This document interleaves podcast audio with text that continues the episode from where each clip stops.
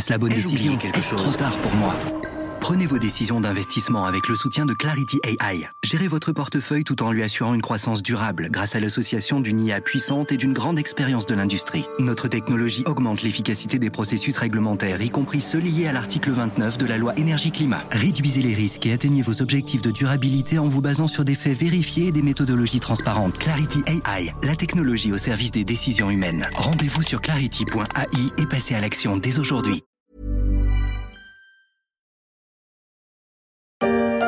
Mackenzie Scott, elle donne sans restriction ni exigence. Concrètement, elle donne et puis elle reste à l'écart. Son nom pourrait ne pas vous dire grand-chose. Ça devrait changer parce qu'elle commence à faire parler d'elle. Et ce n'est sans doute qu'un début. C'est vrai que jusqu'à présent, elle était dans l'ombre d'un géant, un géant du net. Mackenzie Scott aurait pu être femme d'eux, ou plutôt ex-femme d'eux. Mais voilà, elle a décidé de secouer le cocotier de la générosité.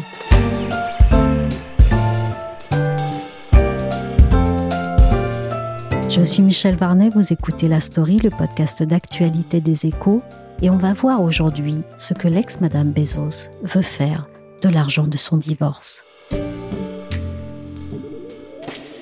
La gamine réservée qui veut devenir écrivaine, chaperonnée par Toni Morrison et qui gagne sa croûte en bossant dans la finance. Lui, votre voisin de bureau à l'ambition communicative, avec son rire de stentor traversant les cloisons. Lui, c'est Jeff Bezos, qu'on ne présente plus. Elle, c'est Mackenzie Scott, l'épouse avec qui il a fait naître quatre enfants et un géant de la vente en ligne, Amazon. Mais maintenant, l'histoire continue séparément. Reste la constante des chiffres records et ils ne l'ont pas trahi pour leur séparation surprise en 2019.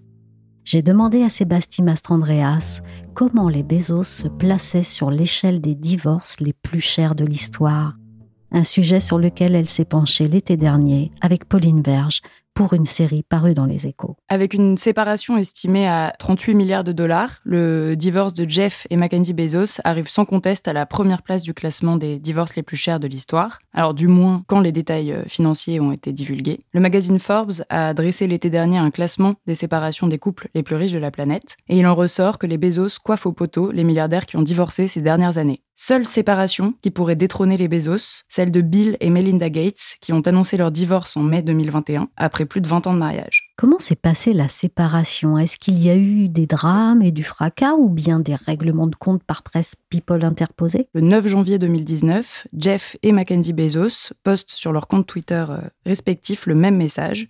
Je cite après une longue période d'exploration amoureuse et un essai de séparation, nous avons décidé de poursuivre nos vies communes en tant qu'amis. Donc ils mettent ainsi fin à 25 ans de mariage en promettant de rester en bons termes et, je cite, associés au sein d'entreprises et de projets. Le divorce s'annonce jusque-là sans vague, mais c'est sans compter l'interférence de la presse People, évidemment, qui s'empare de ce sujet avec des révélations chocs. Le National Enquirer, qui est un tabloïd américain, révèle ainsi, quelques jours après l'annonce de la séparation des Bezos, une liaison entre Jeff Bezos et Lauren Sanchez, une présentatrice télé qui est aussi euh, pilote d'hélicoptère et qui est elle-même mariée. Le milliardaire américain passe dès lors des pages économiques des journaux à celles des dernières rumeurs. Mais pas de quoi déstabiliser Jeff Bezos, qui joue la carte de la transparence et qui parvient à renverser la situation. Il révèle à son tour, un mois plus tard, dans un article de blog, le chantage que tente de lui faire le National Enquirer, qui l'accuse d'entretenir des liens étroits avec l'administration Trump notamment, mais aussi avec un autre tabloïd qui s'appelle le American Media Inc., qui aurait lui menacé de publier des photos compromettantes. Finalement, le milliardaire s'en sort indemne, voire renforcé, puisqu'il assoit son image d'homme sûr de lui qui refuse d'être manipulé. Mais quand même, un divorce chez les fondateurs d'un géant du net, ce n'est pas sans risque.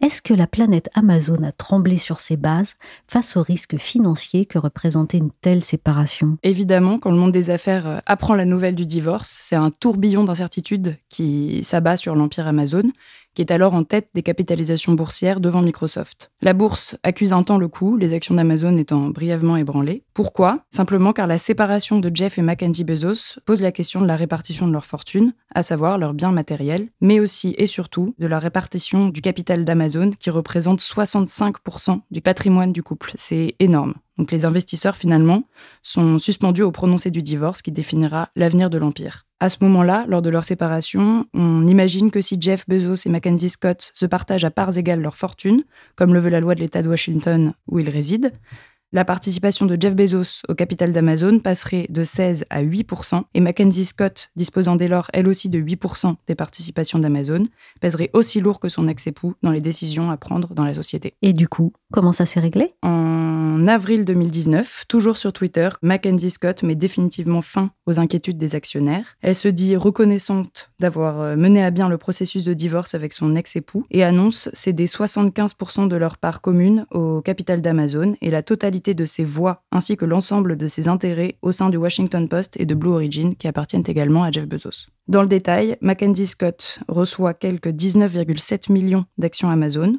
soit 4% du capital de l'entreprise. C'est une participation qui représente donc 38 milliards de dollars selon le cours de l'époque, ou encore 30% de la fortune de son ex-mari.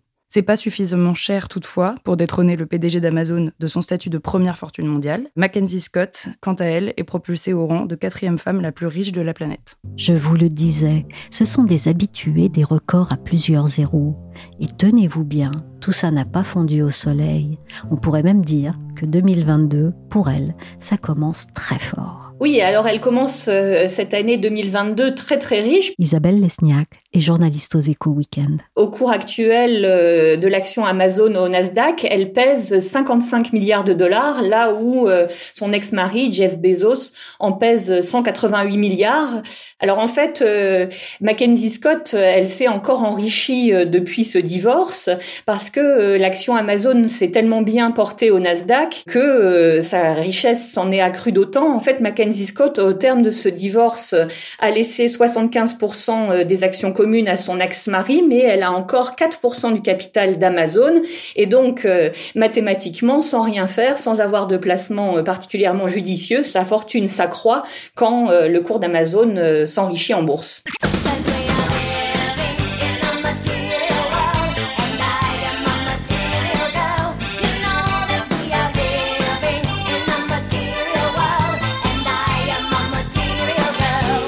De quoi flamber et mener grand train, être une people même.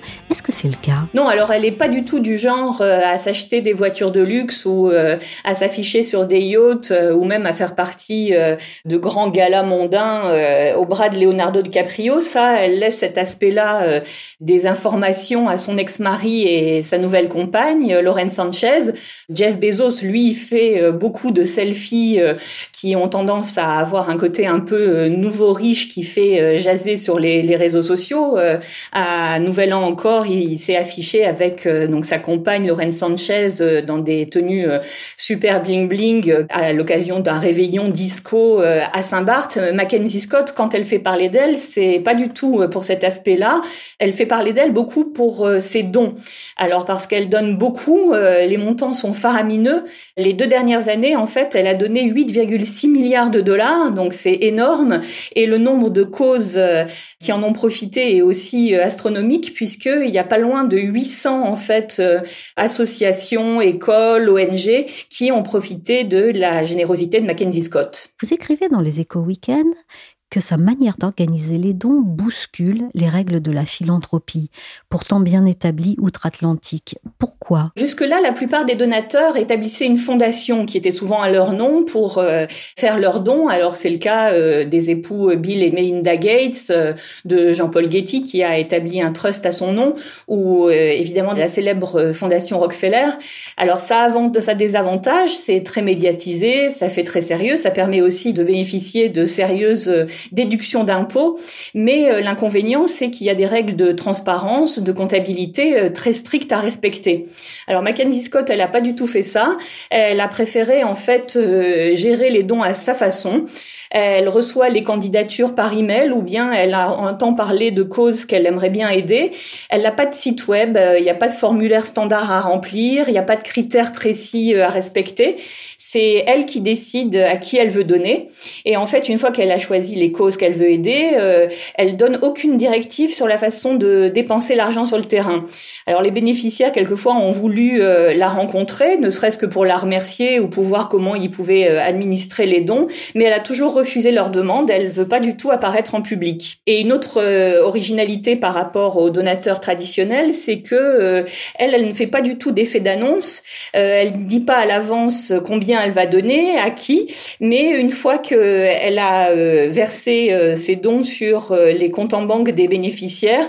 Elle fait un récapitulatif quand elle l'entend et souvent sur le site d'information Medium. Isabelle, dans quels combats sociaux et sociétaux s'inscrit-elle particulièrement? Qu'est-ce qui lui tient à cœur et quelle forme veut-elle voir donner à sa générosité Là non plus, euh, elle n'est pas du genre à suivre euh, les philanthropes qui voulaient euh, mettre leur nom sur une aile d'une salle de spectacle ou sur une aile d'un musée qu'ils auraient contribué à financer.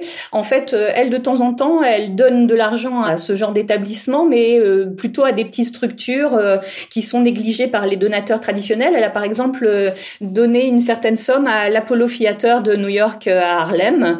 Mais globalement, la grande majorité de ces dons sont orientés vers des ONG, des écoles ou des associations qui s'occupent de grandes causes et surtout de corriger les inégalités ou les injustices dans la société américaine.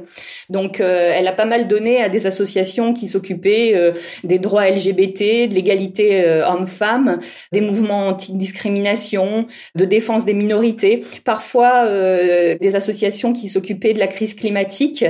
Avec le Covid, en fait, euh, elle a augmenté ses dons puisque euh, la pandémie a augmenté les inégalités et elle trouve que c'est normal que, euh, puisqu'elle est en position d'aider à corriger certaines inégalités, elle doit le faire. Elle dit aussi que c'est pas tout à fait normal qu'elle se soit retrouvée à la tête d'une telle richesse. Elle n'a pas vraiment mérité la fortune qu'elle a reçue. Pour elle, c'est le produit finalement d'un effort collectif de certaines structures sociales et donc ça s'inscrit contre l'idée que finalement les milliardaires seraient des gens géniaux qui ont inventé une idée révolutionnaire et qui euh, ont pu ainsi euh, gagner leur argent par euh, leur génie, leur talent intrinsèque. Donc elle, elle combat cette idée et même c'était une critique un peu détournée de son ex-mari puisqu'il est complètement le self-made man qui a fondé un empire. Elle, c'est toute la nouveauté. Elle dit, je vous donne 6 milliards. J'ai d'abord regardé à quel, à quel système je vais donner. Mais surtout, une fois que j'ai donné, je ne m'en occupe pas. Et je peux te dire que j'ai vu dans la presse américaine, les, milliardaires sont vent debout contre ça. Face à cet engagement sans concession et à cette générosité assez débridée, est-ce que ça ne met pas son ex-mari deuxième homme le plus riche du globe derrière Elon Musk, je le rappelle, au pied du mur pour lui emboîter le pas. Elle a frappé un grand coup en fait euh, dès mai 2019, donc euh, vraiment juste après euh, leur rupture et leur divorce. Elle a promis de léguer la moitié de sa fortune, au moins en signant ce fameux Giving Pledge. Donc c'est cet engagement qui avait été lancé par Warren Buffett et les époux Gates pour les, les super riches américains. 200 super riches l'ont signé, mais Jeff Bezos l'avait jamais fait, donc ça lui met une certaine pression. D'autant que entre temps, euh, Mackenzie Scott s'est remariée, elle l'a épousé euh, l'ex-professeur de chimie de ses enfants, et lui aussi a signé cet engagement. Donc euh, évidemment, Jeff Bezos, qui apparaît comme un homme qui se préoccupe beaucoup d'envoyer des capsules dans l'espace, il avait la pression d'apparaître dans la presse comme quelqu'un qui s'intéressait pas aux inégalités. les experts américains en fait ont calculé que depuis la création d'Amazon, il n'avait donné que 1,5 milliard de dollars cumulés, c'est-à-dire euh, à peu près 0,5% de sa fortune totale. Et donc, euh, il a dû essayer de corriger le tir et son image.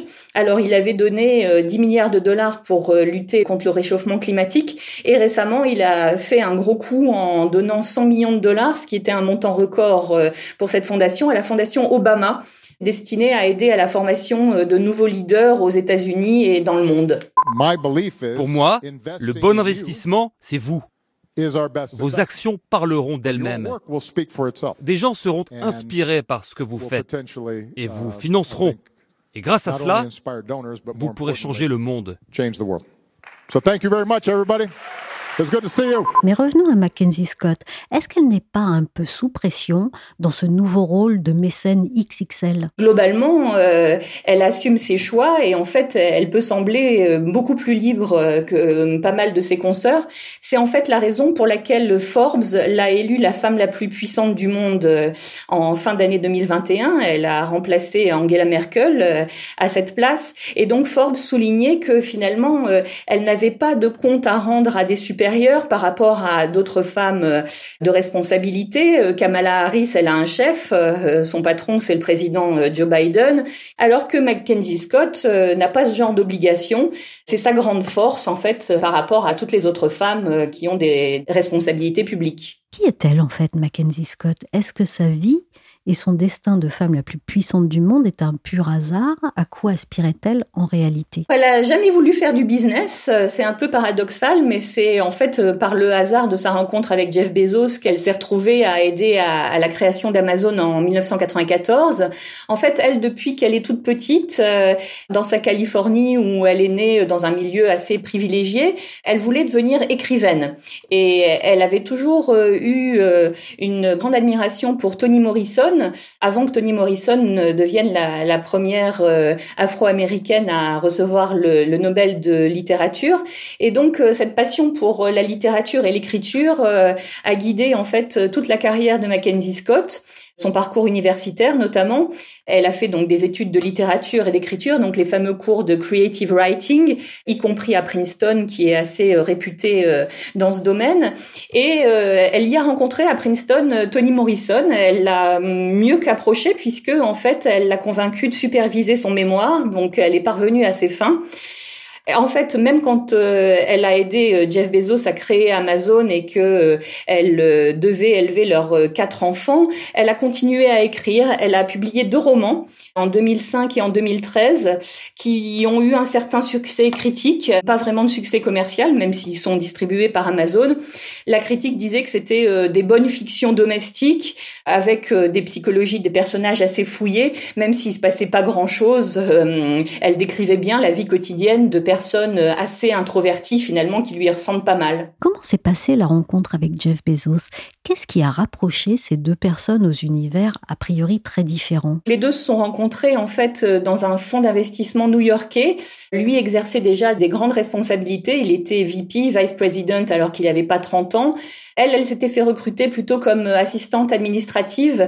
Elle essayait de publier ses livres et il fallait bien payer les factures en attendant d'être choisie par un éditeur donc euh, elle avait accepté euh, ce job un peu alimentaire et euh, elle dit qu'elle a été séduite, complètement conquise par le rire de Jeff Bezos dans le bureau d'à côté. En fait, c'est pas étonnant. Tous ceux qui ont côtoyé Jeff Bezos en font un de ses signes distinctifs. Alors, il y a un journaliste américain très connu qui s'appelle Brad Stone qui a bien décrit ce rire. Il dit que c'est un grondement guttural digne d'un croisement entre un éléphant de mer et un appareil électrique. Donc c'est ça qui aurait séduit euh, Mackenzie Bezos. Et au-delà du simple rire, en fait, euh, Jeff Bezos est son exact opposé, avec une personnalité euh, solaire, très sociale, tout ce qu'elle n'est pas. Mais ils ont quand même des points communs. Et notamment dans leurs points communs, c'est cette passion des livres. Alors on connaît Jeff Bezos pour son admiration pour certains livres de management. Il a aussi un grand attrait pour la science-fiction. Il aime bien la série Star Trek. Dune fait partie de ses ouvrages préférés, mais il y a aussi une partie qu'on connaît moins bien de lui qui est euh, un vrai penchant littéraire. Donc euh, il a souvent dit qu'il aimait euh, Cormac McCarthy et que son livre préféré c'était Les vestiges du jour, le très beau livre d'Ishiguro donc ça, ça les a rapprochés. Il faut juste voir que pour euh, Mackenzie, euh, le livre, c'était une passion, ça l'a toujours été, alors que pour Jeff, c'est rapidement devenu une opportunité de business. Je me souviens du moment où on a reçu notre première commande d'un inconnu. À cette époque, on était dix à travailler dans la boîte, et tout le monde regardait cette commande et se demandait euh, Est-ce que c'est ta mère? Non, c'est pas la mienne. Tu connais cette personne? Personne ne la connaissait, c'était vraiment un vrai client. Est-ce qu'elle a un rôle dans l'ascension d'Amazon ou bien elle est la femme trophée de Jeff? Non, alors femme trophée, euh, ce serait plutôt euh, Lorraine Sanchez, euh, sa compagne actuelle, qui le, serait. ils adorent se montrer en pleine lumière. Donc la, première photo qui a officialisé leur relation, c'était au Golden Globes où Amazon Vidéo concourait pour plusieurs prix. Alors Mackenzie, elle n'est pas du tout ça. Elle est plutôt la discrète cheville ouvrière d'Amazon.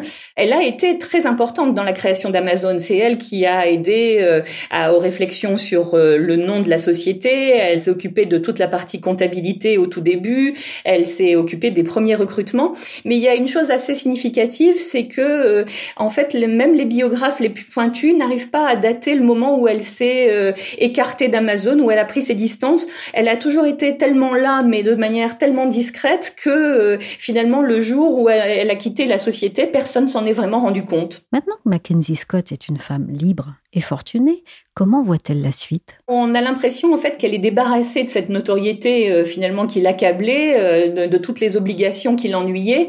On peut pas dire qu'elle soit pas ambitieuse en fait ou déterminée dans toute sa carrière. On a vu que elle arrivait, elle mettait en, œuvre les moyens pour remplir ses ambitions, mais elle peut le faire maintenant à sa façon, à son rythme.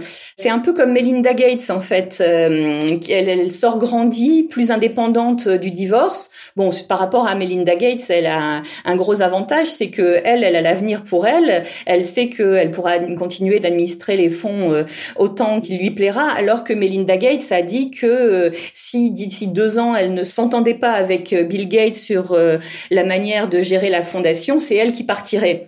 Mackenzie Scott, elle, euh, elle a donc l'avenir devant elle. Elle n'a pas fini de faire parler d'elle. En fait, elle a dit qu'elle allait continuer ses dons jusqu'à ce que son compte en banque soit vide. Donc, elle va vider le compte pour euh, aider les causes qui l'intéressent. Et donc, avant que son compte en banque soit vide, il y a encore pas mal de marge. Merci à Sébastien Mastrandreas, journaliste aux échos, et à Isabelle Lesniak, journaliste aux échos Weekend. La story s'est terminée pour aujourd'hui. Cette émission a été réalisée par Willy Gann. Vous pouvez nous retrouver sur toutes les plateformes de téléchargement et de streaming de podcasts, comme Apple Podcast, Podcast Addict, Castbox ou encore Deezer, Spotify et Amazon Music. Pour suivre l'actualité à travers nos analyses, nos articles ou encore nos enquêtes, rendez-vous chaque jour sur leséchos.fr.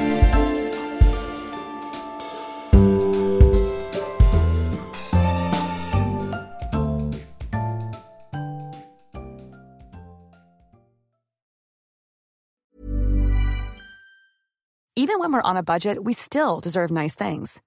Quince is a place to scoop up stunning high-end goods for 50 to 80% less than similar brands. They have buttery soft cashmere sweaters starting at $50, luxurious Italian leather bags, and so much more. Plus, Quince only works with factories that use safe, ethical, and responsible manufacturing. Get the high-end goods you'll love without the high price tag with Quince. Go to quince.com/style for free shipping and 365-day returns.